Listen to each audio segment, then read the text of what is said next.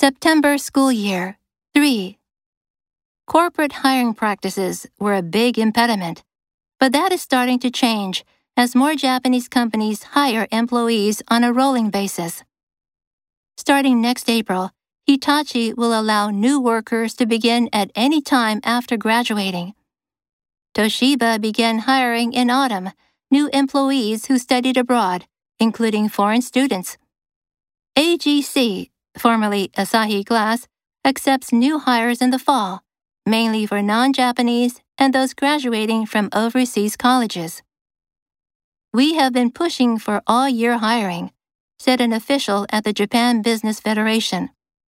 If school years starting in September catch on, companies will need to take steps to globalize.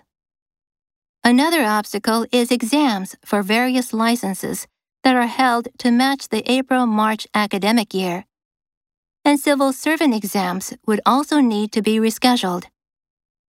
Many relevant laws would need to be revised, including those covering education, local autonomy, and finances.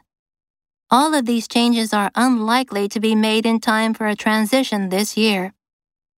Some local governments have expressed concern given the burden they would need to shoulder as the ones responsible for education. It would be hasty to implement this in the current year, said Toyama Governor Takakazu Ishii at Wednesday's meeting.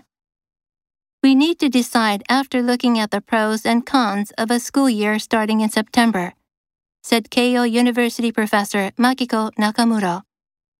There will be a huge burden on children during the shift, said Nakamura. We shouldn't rush the discussions, but rather think about the various impacts